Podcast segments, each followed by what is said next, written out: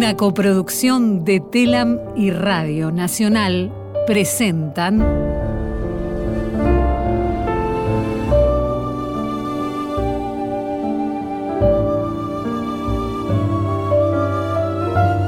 El viaje del arco iris. Eva va a Europa.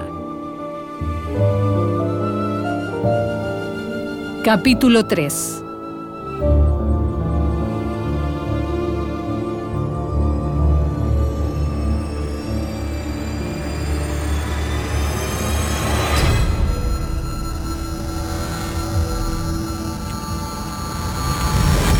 Entre los años 46 y 47, el franquismo desarticuló las estructuras del Partido Comunista que desde la clandestinidad resisten contra la dictadura.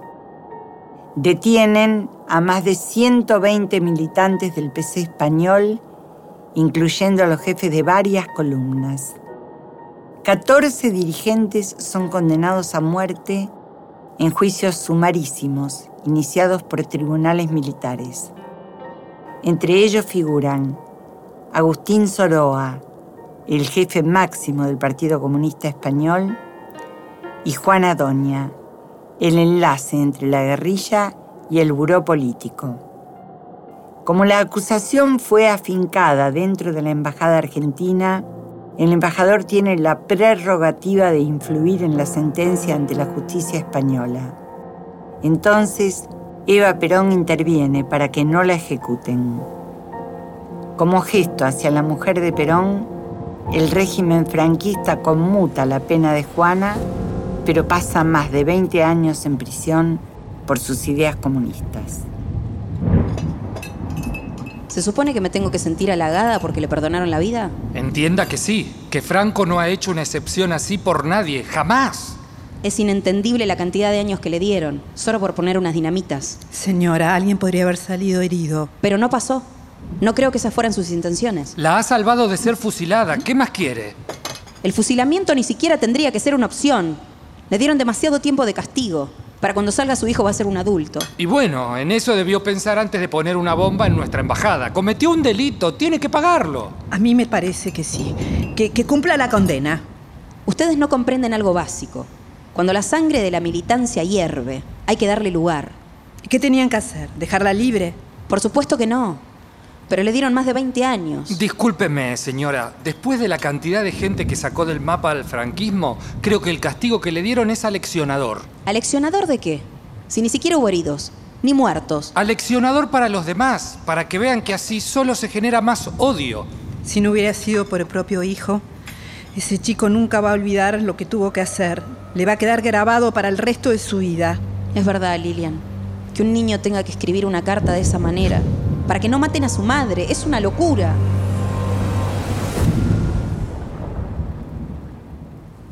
De verdad, Paco, ¿en qué cojones estabas pensando? Estás exagerando, Carmen, que no es para tanto. Venga ya, Paco. Esa mujer ha pisoteado tu autoridad. ¿Tú qué crees que va a pensar la gente? Pero la gente pensará lo que yo diga. No dejarán de respetarme por esto. ¿Que no dices? No has mantenido tu autoridad frente a una mujer, frente a una actriz. ¿Qué tienes en la cabeza? Que no tenía opción, Carmen. Y has perdonado la vida a una comunista, a una mujer que va en contra nuestra, en contra de nuestro gobierno, en contra de España. Carmen, escúchame. Ay. ¿Cuál es el mensaje que estás enviando? ¿Que alguien de afuera pueda intervenir en tu gobierno como le dé la gana? Has pisoteado tu autoridad. Carmen. Que la gente se reirá en nuestra cara, Paco. Quedaremos como permeables frente a la prensa. ¿Y todo por qué? Porque has arrojado tu autoridad por la borda solo porque una zorra te ha convencido con su moralismo barato.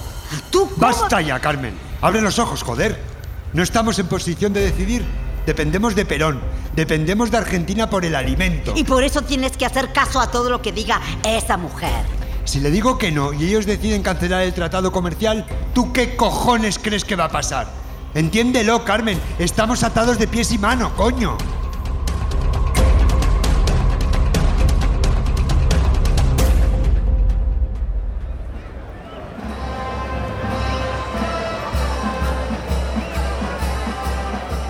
De verdad te lo digo, Juancito.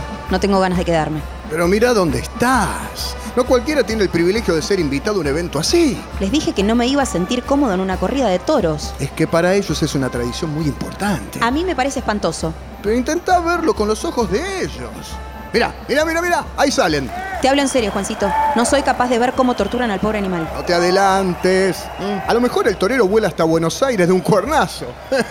Vamos a ver, tranquila. Desde que la pobre bestia entra en la arena, ya sabe que está condenada a ser sacrificada. No tiene esperanzas, por más que luche, por más proezas que haga. No, no, no puedo ver esto. Le voy a decir a Carmen. No, no, pará, pará, Eva. No le digas nada, no, no, no, pará. Ah, disculpe, Carmen. Sinceramente no me gusta esto. ¿Perdone? No entiendo cómo la gente puede disfrutar de una cosa así. Ese pobre animal está destinado a morir, haga lo que haga. Eva, para nosotros esta es una tradición milenaria. La verdad es que se la está agasajando con este espectáculo. Preferiría irme. Mire, no hemos empezado bien. Así que le pido que no ofenda el agasajo. No estoy en contra suya, Carmen, pero este espectáculo me parece desagradable. Pues me parece una falta de respeto a nuestra cultura. Que yo no voy y le digo a usted que el tango es un baile vulgar, Claramente no hablamos de lo mismo, Carmen. por más que me le parezca. Nos vamos. No pienso seguir viendo esto. Disculpe, Carmen. Le informo que la señora se retira, pero agradece su invitación. Pues menudo agradecimiento. ¿Qué es lo que le pasa a esa mujer? Que se siente mal. Dijo que no puede ver sufrir al animal. No le gustó mucho. A esa mujer no le gusta nada de lo que yo haga. Me tiene hasta las narices, ya. No se lo tome tan personal. Lo único que falta es que esta noche no quiera ir a la función de gala tampoco. Otra vez soportar Fuente Ovejuna.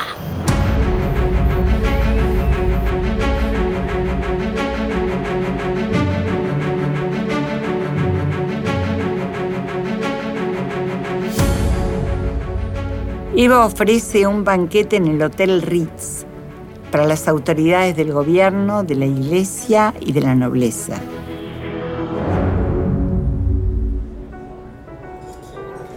Honestamente, espero que los acuerdos que hemos firmado se promocionen como necesitamos. Franco, Perón ha aprobado estos acuerdos comerciales que son muy importantes para ambos países. Señora, que sepas que estamos evaluando si nos sumamos a la tercera posición que plantea su marido. ¿Evaluando? Mi equipo de ministros y yo responderemos la inquietud del presidente Perón cuanto antes. No entiendo muy bien qué deben evaluar. Creo que la propuesta es bastante sólida y está bien planteada. Y no lo niego, por supuesto. Pero debemos pensarlo. Es todo. No sé si Perón acepte los condicionamientos de un dictador. ¿Dónde vas con mantón de Manila? ¿Dónde vas con vestido?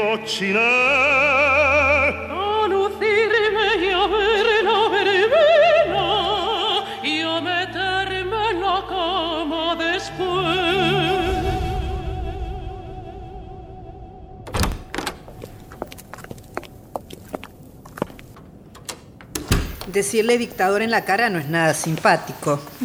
Es que leer la cantidad de pedidos de personas que quieren migrar a nuestro país para salvar sus vidas me enoja. Tenga cautela. Ay, Lilian, sinceramente no sabe cómo la envidio. ¿A mí? ¿Qué envidia de mí? Para ser sincera, muchas cosas. Usted es diplomática, cautelosa, precavida. Yo soy un volcán que hierve.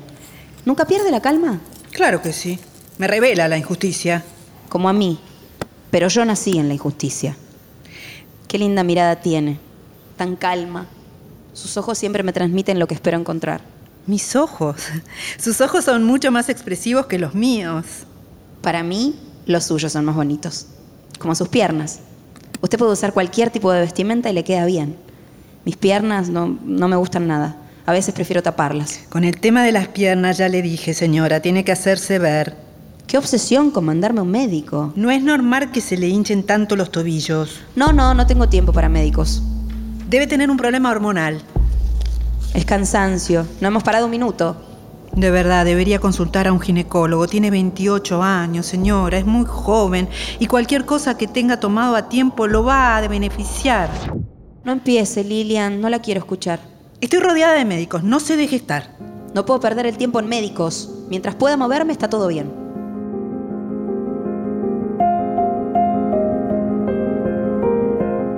En misa en el Pardo, el arzobispo les impuso a Eva y a Carmen Polo el escapulario de la Virgen del Carmen. Eva ofrece un discurso a las mujeres españolas transmitido por ambas radios nacionales. Franco le regala un tapiz antiquísimo, el Artajerjes, que representa una escena de guerra entre los persas y los griegos. Ella no puede creerlo. Al volver a Buenos Aires, Eva puso el tapiz en la entrada del Palacio Ensue. Después del 55, el tapiz estuvo a punto de ser robado por uno de los integrantes de la fusiladora, pero Franco y su esposa reclamaron el regalo que volvió al Pardo. Señora, el peluquero la espera. Hágalo pasar. Buen día. Julio, ¿durmió bien? Claro, señora. Lilian tiene una idea que le quiere contar. Dígame. Julio, mire, creo que la señora debería usar un peinado menos sofisticado. Esas bananas y esos bucles le quedan mal con las capelinas. ¿Le parece, Lilian? Estoy segura. Su cabeza tiene linda forma. ¿Por qué no intenta peinarse para atrás con un rodete importante? Sí. ¿Sabe que tiene razón, Lilian? Pruébelo, Julio. Lo pruebo, claro. Le va a quedar hermoso, señora. Ya va a ver. Gracias, Lilian.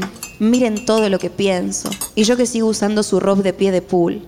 No se enoja, ¿no? No, no se preocupe. Igual no se entiende que las modistas no hayan traído una robe. ¿No quiere que mande a comprar una? No. Asunta me preguntó lo mismo. Pero no, prefiero que no. No llamemos la atención. Es un gasto innecesario. Ahora le saco la de Juancito. Así no sigo usando la suya. ¿Cómo? ¿Y yo me quedo sin nada? Yo sé que mando a comprar una. Ni se te ocurra. Eva. Señora, ya está todo listo. Seguro, ¿no? Quiero que mi mensaje llegue a cada rincón de Argentina. Que sí, confíe, llegará a todos lados.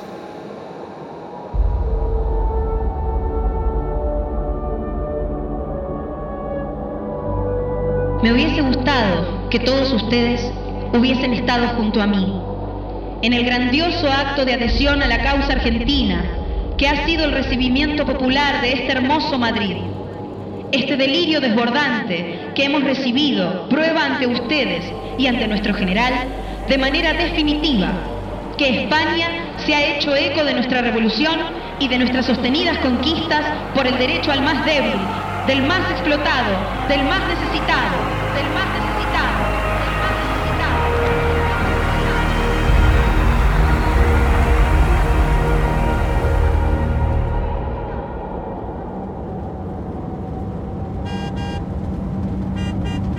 muy importante Toledo, Lilian? En el material que nos dieron dice algunas cosas, a ver. Mira, acá dice que Cervantes llamó a Toledo gloria de España y luz de sus ciudades. Que Cervantes haya dicho una cosa así del lugar donde uno vive debe ser un honor. Le leo.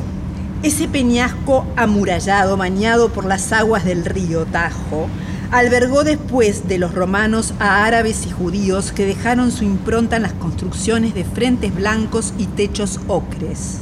Qué bonito. Eso suena interesante.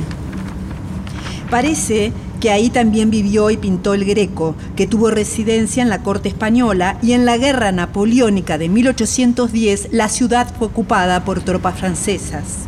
Ay, para la época de la Revolución de Mayo. Ah, a ver qué más. El primer alcalde fue el mítico Cid Campeador y se libró una de las peores batallas de la guerra civil. Ay, Lilian, no me diga que me van a preguntar si leí el mío Cid. No se preocupe, yo tampoco lo leí. Señora, lea esto de la War Report. Esa revista es estadounidense, ¿no? ¿Qué dice? ¿Es bueno o malo?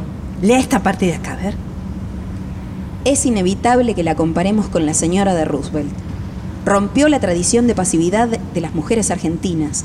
Impulsa el movimiento feminista que seguramente ha de facilitar la consecución del voto para la mujer. Lleva un ritmo de trabajo tan intenso como el de Perón. Y su obra ha de crecer en importancia, extendiendo la influencia de su esposo y del país. La compararon con la Roosevelt. Repararon en usted, señora. ¿No le pone contenta? Un diario estadounidense. Es de quien menos lo esperaba un halago, ¿eh? Me sorprende. Es por su obsesión, señora, de ver enemigos en todos lados. Pero lo que pusieron es muy bueno, ¿no le parece? No me gusta que me comparen con nadie, pero reconozco que es importante. Además, hablan de lo que me desvive, que votemos las mujeres. Felicidades, sinceramente es admirable. Estoy segura de que va a lograr el voto femenino y mucho más. Gracias, Lilian. Créame, no me voy a rendir hasta que eso suceda. Su límite es el cielo, ¿no? Mi límite es el corazón de mi pueblo. Ustedes van a quedar en su memoria. ¿Sabe por qué, Lilian? Porque los atendimos. Tan simple como eso. Claro, entiendo. No como Franco, que abandonó a la gente, a los trabajadores. Sí, tiene razón. Me preocupa el encuentro de mañana con esa mujer. Es, es completamente necesario.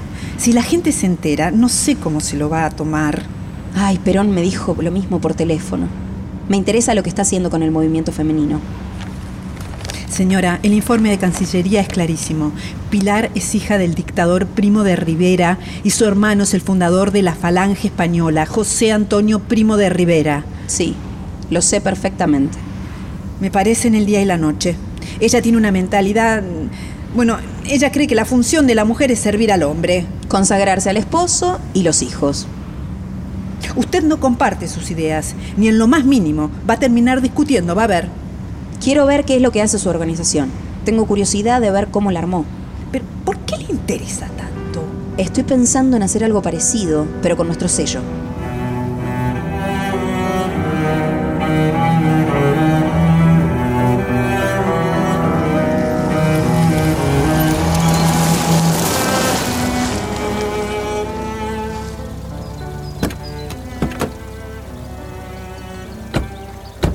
El 11 de junio, Eva se encuentra con Pilar Primo de Rivera, jefa nacional de la Escuela Central de Mandos de Falange Femenina. Eva ve las tareas que lleva adelante la organización, entre ellas dictado de cursos de educación física, formación religiosa, política y cultura general.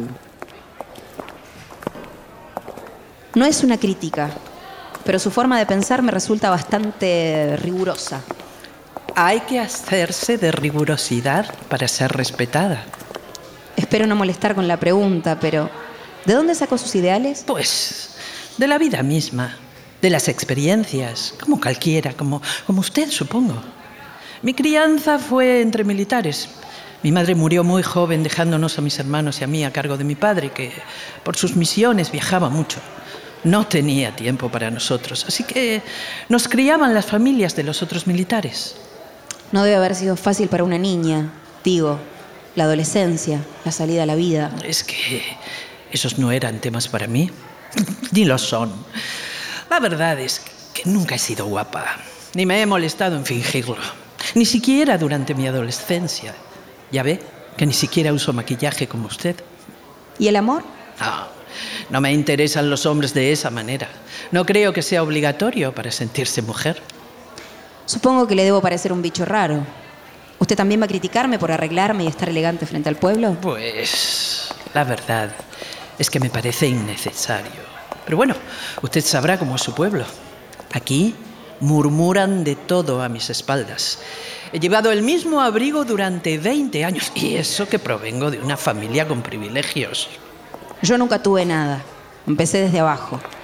Por eso a mis descamisados les gusta que me vista bien. Es la muestra de que ellos también pueden llegar a obtener lo mismo, de que pueden apuntar igual de lejos. Aunque los contreras me critican, claro. Pues yo creo que hay que dar el ejemplo. No comprar prendas y joyas costosas solo porque puede. El pueblo me quiere por eso, vamos, porque soy como ellos. No tengo estilista ni diseñadores para mi vestimenta. Las que no me quieren es porque no son el verdadero pueblo. Esas que se creen corte y no son más que corte y confección. Mire, seguramente me van a criticar porque quise conocerla, pero me interesa cómo lleva adelante a las mujeres, para que prosperen. ¿Prosperar? Para eso los hombres. Se equivoca, señora. Usted y yo estamos en veredas completamente opuestas. Las mujeres nunca descubren nada. Dios solo les otorgó el talento creador a los hombres. Pilar. Las mujeres estamos para ayudar en ese proceso. Las mujeres somos tan capaces como los hombres y tenemos sensibilidad, inteligencia, coraje, como ellos. Pensáis así, porque vosotros no tenéis idea lo que es transitar una guerra. En su país con tanto sol y tanto suelo, es claro que no lo sabéis. Vengo de un pueblo sometido, Pilar. La sangre corre de otra manera. Pues aquí la paz está siendo más difícil que la guerra. Aquí la sinceridad es un suicidio. A pesar de todo, nosotras no inculcamos a las mujeres una visión pasiva de la vida y la feminidad. Son los conservadores quienes mantienen a las mujeres como objeto de uso, como muñequitas para el placer, como madres que procrean y criadas que cosen. Y a eso apuntamos, por supuesto. Deben aprender el catecismo. Definitivamente no comparto ese concepto. Los sueños quedan relegados. Usted hizo salvar a esa comunista, ¿no es cierto? Lo sentí como un deber cristiano y de falta de equidad. Su muerte habría dejado un hijo huérfano. Es una asesina, una traidora. No mató a nadie, Pilar. Atentó contra la embajada de vuestro país, señora. ¿Y si moría gente? ¿Hubiera pensado de la misma manera? Siempre voy a estar de acuerdo con la militancia. No importa la idea, importa participar. Y le aseguro que no quiero a los comunistas. Para nada. Pues entonces, ¿para qué le ha salvado? Porque defiendo que se manifieste, que milite, que diga lo que piensa, que intente cambiar el mundo.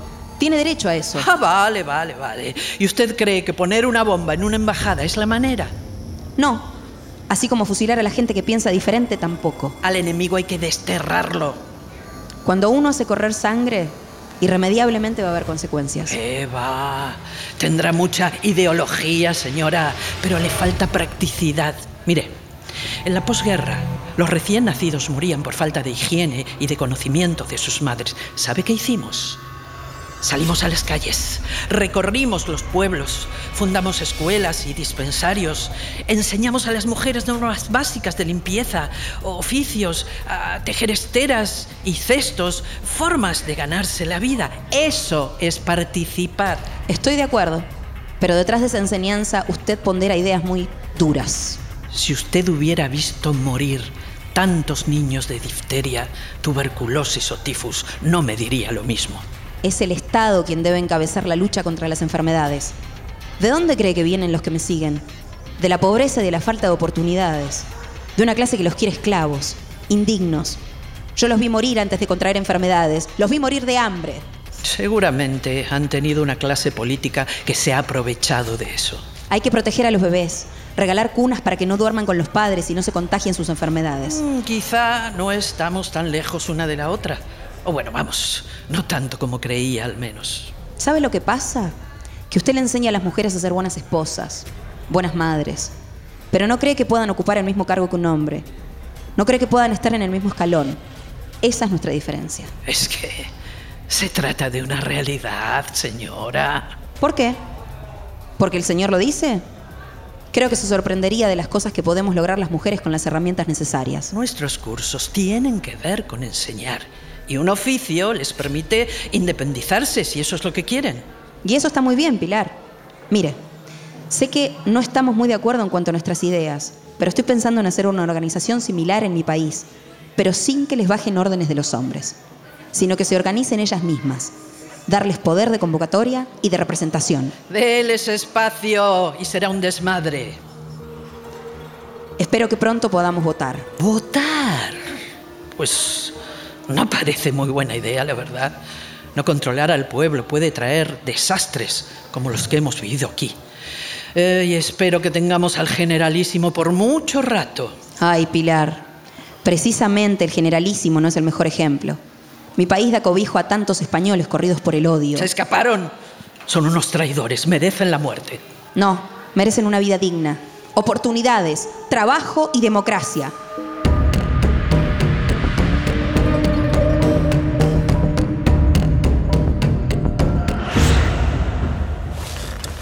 Pero, ¿cómo hizo para soportarla? Admito que me costó un poco, pero la organización que tiene realmente funciona. Tiene que verlo con sus propios ojos. Pero señora, Pilar es una especie de embajadora de la Alemania nazi. Incluso mantuvo contactos con la Italia fascista. No sé si es muy buena imagen para usted. Ya se lo dijimos, Radio. Hasta que recibió a varias delegaciones de las juventudes hitlerianas. Si hasta conoció a Goebbels, de quien hablaba maravillas. Al enemigo hay que conocerlo. Desagradable e indigno, pero hay que conocerlo. Puede que la organización de esa mujer funcione, pero no deja de ser una herramienta para controlar a la gente. Es una cortina de humo. Exacto, forma parte del objetivo de Franco. No creo que usted busque eso. Yo quiero formar un movimiento femenino, que funcione. Alguien tiene que tomar el lugar de las mujeres en Argentina. Y si no lo hago yo, ¿quién lo va a hacer? Paco, por Dios, que ahora se ha reunido con Pilar. Joder, pues ¿qué quieres que haga, Carmen? Que no puedo atarla. Imagínate las cosas que le habrá dicho. Mira, esta mujer me está sacando canas verdes. Llama a Pilar. Pregúntale qué era lo que quería la perona. Es lo único que podemos hacer. Menudo dolor de cabeza. Jorge, comuníqueme con Pilar ya,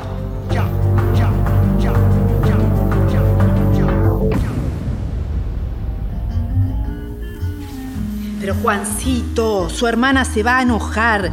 ¿Qué le digo si pregunta por usted? Nada, que nos fuimos a tomar unas copas. Bueno, no, no, me- me- mejor copas no le diga. Eh, ¿Que fuimos a comer algo? Pero si ya cenamos. Mm, bueno, solo dígale que, que- salimos con Dodero y con el edecán militar. Nada del otro mundo. Pero la señora dijo que... Shh, Lilian, no se preocupe. Somos todos grandes. Vamos a divertirnos un poco, nada más.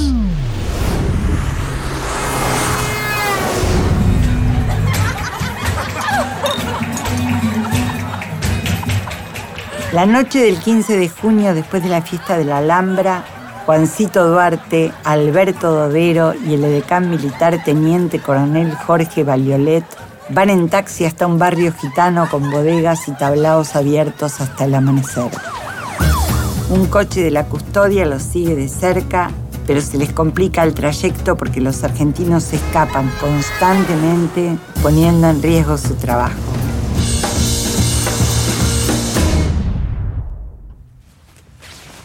Hable con claridad, Radio. ¿Qué hizo mi hermano ahora?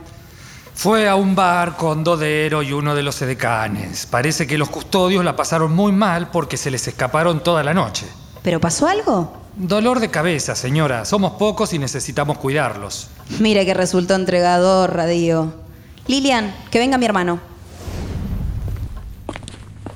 Ah, te vinieron con el cuentito. Quédate tranquila, no pasó nada. Juancito, te lo pedí de entrada.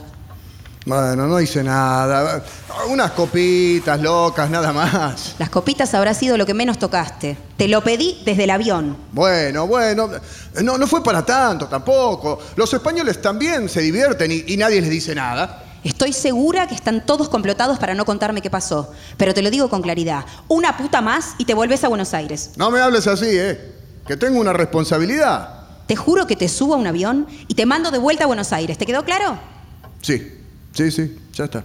Listo, salí de mi vista. Pará, pará. Eh, de Dodero me manda el itinerario que falta, ¿eh? Y tenés que aprobarlo. Italia, Francia, Mónaco, eh, Portugal, Su- Suiza. Ah, y falta Inglaterra que siguen sin contestar. Trae para acá. Te lo di a vos para escapar de que lo rete a él, ¿no? Perdón, eh, ¿tantos países? Entonces vamos a tardar más. Y sí, Lilian. Señora, ¿cuánto va a durar este viaje? Unos tres meses. ¿Y me lo dice así? ¿Y qué tiene de malo, Lilian? Es una barbaridad. No fue lo que acordamos en Buenos Aires. Ustedes me mintieron. Pero Lilian, ¿qué está diciendo? Mi hijo, mi pequeño hijo, ni me va a reconocer cuando vuelva. ¿De qué habla? ¿Cómo un hijo no va a reconocer a su madre? Chicas, eh, bueno, las dejo solas para que arreglen esto. Señora, yo no soy una niña. Me engañaron. Me mintió para que accediera a venir. No me dijeron la verdad desde el principio. No, Lilian. Todo se fue complicando. Nos invitaron a Italia por el acuerdo que tienen con el Vaticano. No se ponga mal. No fue adrede. Lo de París, tampoco. No puedo rechazar las invitaciones con el esfuerzo que Perón está haciendo para dar a conocer la tercera posición. Pero no era lo acordado. No me avisaron. No se me ponga así, que me parte el corazón. Jugaron conmigo, me manipularon. Lilian, le juro que se equivoca. ¿A dónde va? Lilian, Lilian.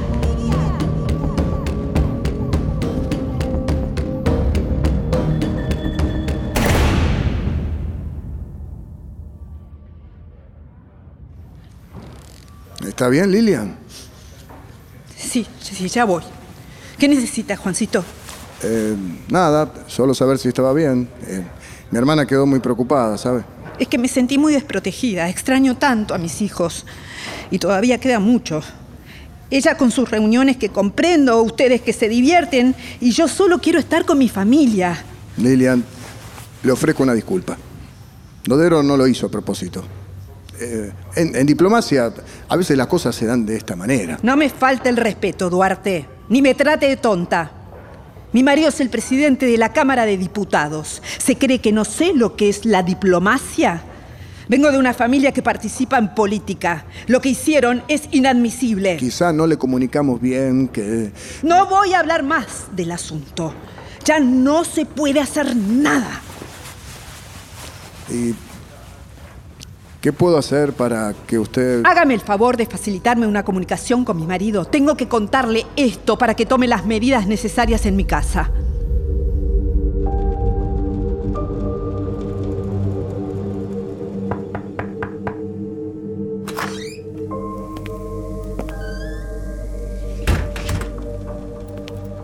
¿Qué quiere, señora? Quería saber si está más tranquila. Va siendo hora de irnos a dormir. Un poco más animada porque hablé con mi marido. Me dijo que se está arreglando muy bien y que Ricardito no sufre mi ausencia. Me miente con inteligencia. ¿Qué otra le queda? Le dije a Perón que ayude a Guardo en todo lo que haga falta. Está todo en orden, gracias. No esté enojada conmigo, por favor. ¿Cómo quiere que me sienta? Me faltaron el respeto. Comprenda la importancia de este viaje para el país. Está bien, señora, está bien, no me tiene que explicar nada. ¿Le dije o no le dije que la envidiaba? ¿Ve? Es por estas cosas. Usted tiene una historia hermosa atrás. ¿Por qué me sale con eso ahora? ¿Quiere que le cuente mi vida? Me encantaría. Así me saco de encima el lastre de Pilar. Qué mujer amarga, qué falta de amor. Usted y yo no somos así, somos mujeres que amamos. ¿Cómo conoció a Guardo, Lilian? Ay, señora, se quiere congraciar trayéndome recuerdos positivos. Por favor, Lilian, es buena para contar historias.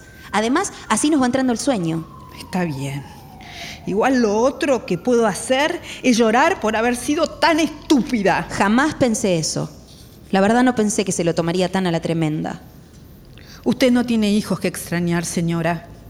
Cuando le pase me va a entender. Dios la escuche. Cuénteme de Guardo. A mi madre le recomendaron al doctor Guardo como odontólogo, Guardo padre. Cuando fuimos al consultorio conocí a Ricardo, que unos meses después me invitó a salir. Bueno, ¿pero cómo? Después, en un baile donde nos vimos, pero no nos acercamos, a los días recibí un ramo de flores. Mi madre quería saber quién me lo había mandado. Ah, no tenía tarjeta entonces. No, no, no, no tenía ni tarjeta ni nada. Cuestión que mandó a mi cuñada a la florería, pero ahí no largaron prenda. Qué linda historia. Finalmente obtuvo el dato de que Guardo, hijo, fue a la facultad y averiguó más. Le contó a mi madre que era odontólogo y estudiaba medicina, pero que pobre, era irigoyenista. No sabía que Guardo antes de ser peronista fue radical. Irigoyenista. ¿Sabe cómo conoció a Irigoyen? Resulta que con un grupo de estudiantes de la carrera de odontología fueron a verlo, a pedirle algo para la facultad, y como no los pudo atender en la Casa Rosada, los citó en su casa. ¿En su propia casa? Literal. Y como era el mediodía, les hizo hacer milanesas sin conocerlos, a cuatro gatos locos. Lo amaron desde ese día, se imaginará. ¿Y cuándo se le declaró? Eh, me comprometí en el 33. Pero, ¿y la historia de Palacios? Esa fue mi hermana Aide, que le arrastraba el ala a Alfredo Palacios, pero no pasó a mayores. ¿Cuándo se casaron? Ay, el 6 de octubre del 34. ¡Qué día! La ciudad era un caos, porque el 10 empezaba el Congreso Eucarístico, vino Monseñor Pacelli, enviado de su santidad, que después sería este Papa, Pío XII. Eso lo tenemos que contar. Usted debería entrar conmigo a la audiencia del Papa. Pero señora... Mire, Lilian, se está haciendo tanto sacrificio al dejar a sus hijos por este viaje, hagamos que valga la pena. ¿No le parece? Una buena foto con el Papa para que en el futuro su hijo no se queje. ¿Qué día nació el nene? El 18 de octubre del 45. En realidad el 17 ya estaba internada porque nacía de un momento para otro. Desde la cama escuchaba el bullicio de la calle pidiendo por Perón. Me moría de ganas de salir. Ay, el 17. Qué místico todo. Se imaginará que ese día yo andaba como loca buscando a Juan. Bueno, A Juan y al canalla de Bramuglia, que prácticamente me cerró la puerta en la cara. A mí de esa historia me gusta el cuento del auto de Concha Piquer. Es real, ¿eh? Cuando me vio desesperada no dudó. Puso su auto a mi disposición. Una loca. Podrían haberle dañado el coche. Ay, señora, se está haciendo muy tarde. Tiene que descansar. Apaguemos la luz y no se quede enojada conmigo, Lilian. Por favor.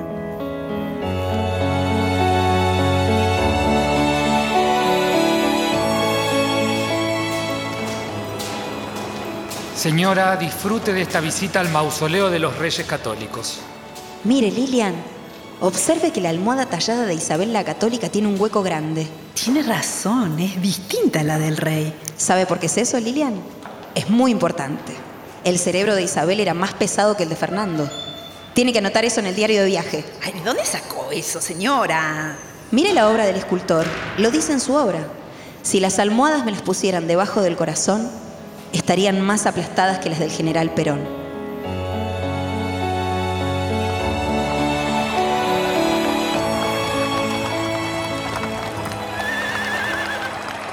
Siguen los agasajos.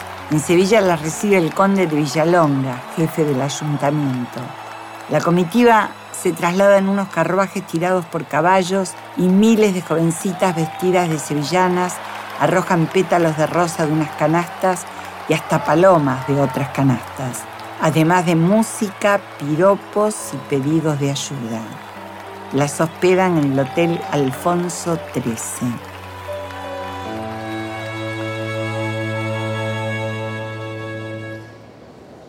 Espere, Radio, me marea. Cuénteme de nuevo. Que me aseguraron que el cardenal de Sevilla justificó un viaje para no estar presente. No por no saludarla a usted, sino por Franco. No quería estrechar su mano. ¿En serio? ¿Eso no le costará la vida? Un cardenal sabe cómo mentir. Me retiro, estoy exhausto. Acuérdese que mañana al visitar la catedral estaría bien que dejara alguna joya en ofrenda a la Virgen de la Macarena. ¿Y cómo sabemos que va a quedar ahí? ¿Que nadie la va a robar? Porque es costumbre del lugar. La pondrán a resguardo.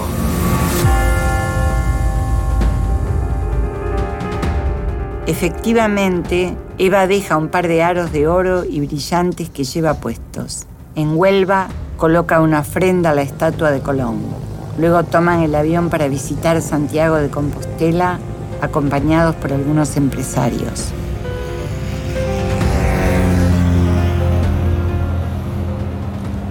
¿Por qué dejó su asiento, Lilian? La señora me pidió que la dejara sola. Necesitaba hablar con esa persona. La vive despachando, Lilian. No empiece, Juancito. Necesito concentrarme. Voy a aprovechar para escribirle a mi marido. Ah, bueno, que se divierta. Eh, si no le molestia, voy a dormir un rato. Y si ronco, muévame, por favor. Ay, Juancito. Después de un buen rato de vuelo, Lilian continúa escribiendo la carta para su marido. Eva, desde su asiento, la ve y estira su mano para sacarle el papel de un solo movimiento. Se miran fijamente. Señora, tranquila. No hace falta que me vigile, soy leal. No pensé que fuera desleal. Sí lo pensó. Me quitó la carta de las manos, siguiendo un impulso que no quedaba nada bien. No puedo creer que hasta altura desconfíe de mí así. Necesito comprobar la fidelidad de mi gente. Deje a mis hijos al cuidado de mi madre para poder pasar más tiempo del que habíamos acordado. ¿Le parece que no le he sido fiel? No me falta el respeto, señora. Usted está torcida conmigo, Lilian. Sigue enojada conmigo. Eso la puede llevar a escribir de más. Lo que tenga que decirle sobre usted a mi marido será a solas y en nuestra intimidad. Lilian. No, señora. Deje de faltarme el respeto.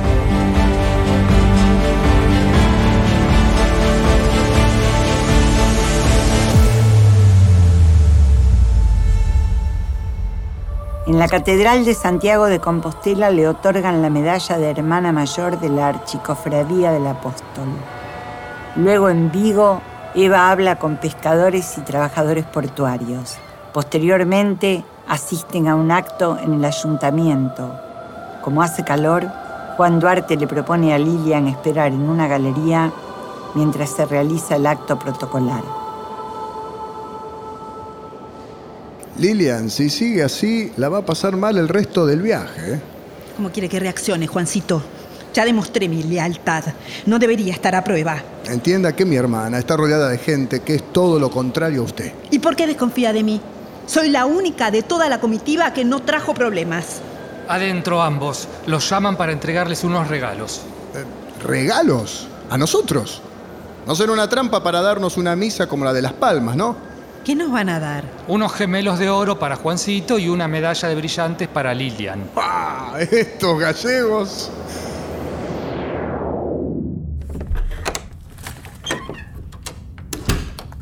Estoy agotada con todos estos actos. Voy a escribir una carta para mi marido. ¿La quiere leer? No. Pero, ¿me permite copiarla para mandarle un mensaje a Perón? ¿Copiarla? En Buenos Aires, Ricardo Guardo llega a la residencia para comer con Perón, quien le cuenta la hermosa carta que recibió de Eva. Cuando Guardo la ojea a pedido de Perón, se da cuenta que es la misma que recibió él de parte de su esposa. Entiende que Lilian escribió ambas cartas. Simula frente al presidente. Imagino la cara de Guardo cuando Perón le dijo, he recibido una carta hermosa de Vita, se la voy a mostrar para que la lea. Ay, Lilian, ¿cómo no pensamos en eso? No se preocupe, mi marido se va a callar la boca. Pero, ¿qué va a pensar su marido de mí? En Barcelona se alojan en el Palacio de Pedralbes. A la noche asisten a una función teatral, pero tardan en llegar porque Eva se entrevista con gente. ¿Y ustedes como delegados no alzaron la voz? Pues sí, claro, pero lo cierto es que los gremios no son muy escuchados por aquí. Pero escúcheme, están trabajando en malas condiciones laborales. Tienen derecho a quejarse. Sí, lo hemos hecho y han amenazado a nuestras familias, que aquí las cosas no son como en su país, señora. Lilian, tenemos que salir ya. Estamos como tres horas tarde. ¿Pero qué quiere que haga, Juancito? Es su hermana la que se puso a hablar con toda la delegación de obreros. Después el irresponsable soy yo por ir a tomar un par de copitas nomás. Pero... Las puertas de mi país están abiertas. Siempre estamos en busca de gente trabajadora, porque es el pueblo. Es la gente como ustedes la que saca adelante un país. Señora, nos están esperando. Sí, ya va, Lilian. Ya estamos tarde. Si no salimos ahora, no Espere, Lilian. Ya terminamos, le digo. Disculpe la interrupción. Piénselo. En Argentina son bienvenidos siempre. Puede estar seguro de que las condiciones serán mucho mejores. ¿Hay espacio para todos? ¿De verdad? Por supuesto. ¿Falta mucho? Ya le avisé y varias veces. La despachó rápido, ¿eh? Tiempo récord. ¿Por qué no prueba usted, Juancito? Porque a mí ya me clava la mirada asesina antes de que llegue. Estoy harta de que nunca respete el protocolo. Al final, la que siempre queda mal soy yo. No diga eso. A veces surgen cosas que no se pueden esperar. Sí, pero la que tiene que dar explicaciones soy yo después. No se preocupe, Lilian. Tampoco es tan grave. Quizás a usted no le importe llegar tarde, pero a mí me da vergüenza. Llegan a la función como a las 2 de la mañana. Eva se disculpa diciendo que no podía dejar de atender a las delegaciones que la buscaron. La obra es Sueño de una noche de verano, que resulta muy aburrida, posiblemente porque todos los presentes están cansados por la hora. Radio, discúlpeme con la gente. Es que algunos no quieren ni que les hable. Muchos ya se han ido. Bueno, tenía que atender a la delegación de obreros, no podía dejarlos. No podía hacerlo en otro momento. Había gente realmente interesada en hablar con usted. Me necesitaban, Radio, no podía decirles que no. ¿Quiénes me buscaban? En esta recepción, muchos empresarios de Barcelona pretendían ofrecerle sus negocios, pero la mayoría ya se fueron. Bueno, ¿qué se le va a hacer? Al menos la orquesta parece estar despierta todavía. Esa mujer no duerme. Deja todo este teatro despierto hasta esta hora. No tiene conciencia. ¿Quién se cree que es? Joder, mira, haría cualquier cosa con tal de que se vaya ya. No vueles a Barcelona a despedirla. Con el miedo que le tienes a los aviones, no se merece que hagas el esfuerzo. Pero es que no quiero desairarla, necesitamos más alimento argentino. Así que no tengo otra opción. Además, algún día tendré que superar el miedo a los aviones, que la mayoría de ellos no se caen. Es cosa mía nada más. Contra su voluntad y como un desafío, Franco se sube a un avión para llegar a Barcelona y despedir a Eva.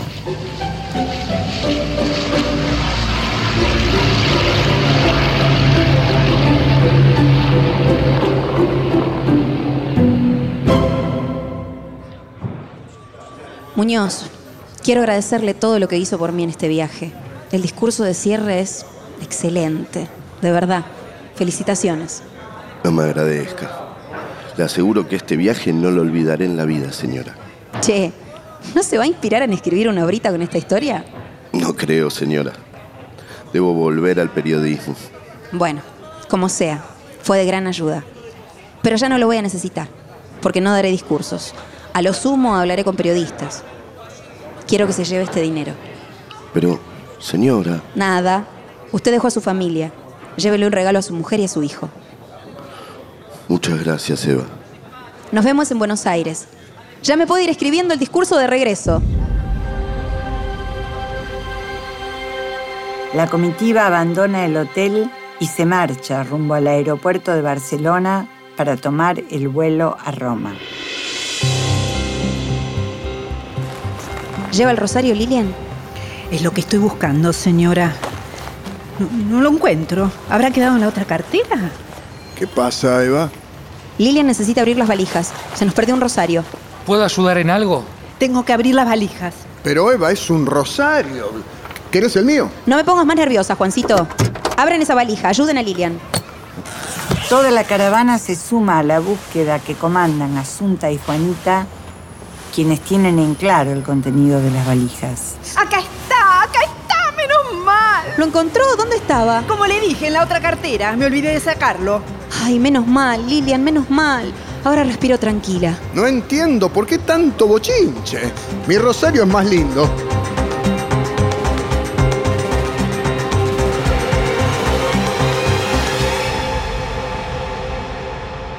Quiero agradecerle la visita, Franco. Fue un placer, señora. Llevadle mis saludos a su esposo. Me voy con acuerdos que favorecen a ambos países. Bueno, pues realmente agradezco a la Argentina todo lo que ha hecho por nosotros. Que por cierto, pagamos como corresponde. Lo que pasa es que ahora mismo necesitamos volver al mundo.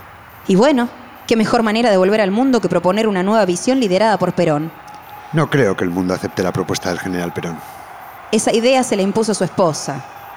Franco, este viaje hizo que los diarios y revistas estuvieran pendientes a rajatabla. Hemos estrechado su mano incluso cuando hay personas que se ocultan para no hacerlo. Lo hemos rescatado del aislamiento internacional. Sí, no, no lo dudo, señora. Entonces se ha agradecido. Vale, vale. Me comunicaré con el general, señora. Que tenga un buen viaje. Permiso, tengo que hacer mi discurso.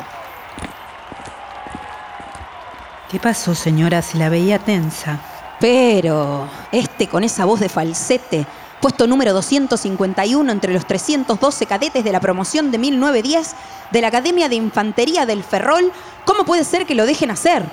Me pregunto por enésima vez, ¿cómo hizo para llegar a ser al mismo tiempo caudillo de España, jefe de Estado, jefe nacional del movimiento y generalísimo de los ejércitos de aire, mar y tierra? ¡Wow! ¡Cuánta información! ¿Cómo se acuerda de todo eso? Porque me lo aprendí de unos textos que me dio Muñoz Aspiri. ¿Discutieron? Es un traidor. Y usted que me dice que no esté atenta a los traidores. Le toca su discurso, señora.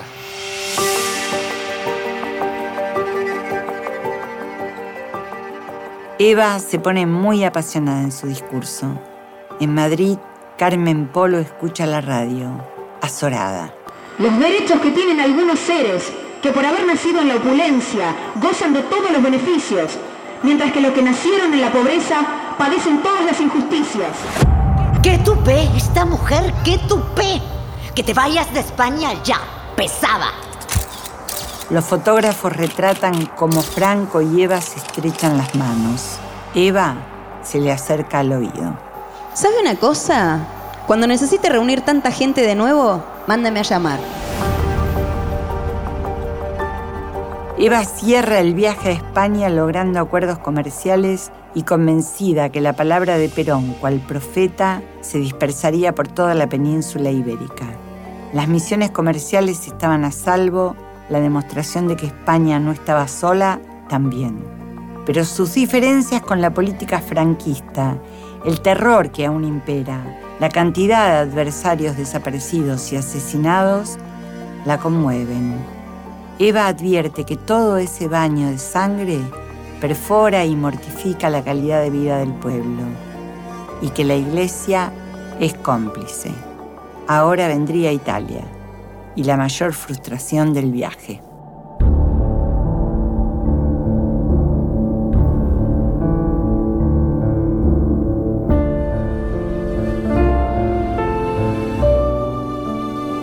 El viaje del arco iris. Eva va a Europa.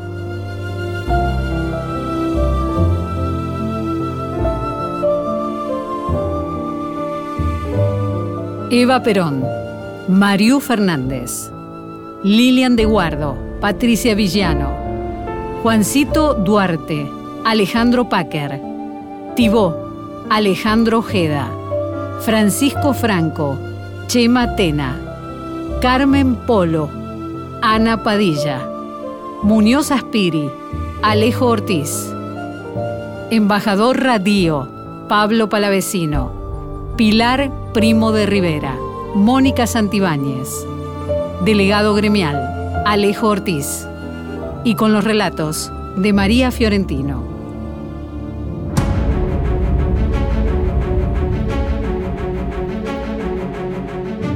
Operación técnica, Gloria Sarmiento, Rodolfo Flores. Coordinación de Auditorio Radio Nacional, Patricia Brañeiro. Técnica, Raúl Hurtazún, Adrián Fuchs.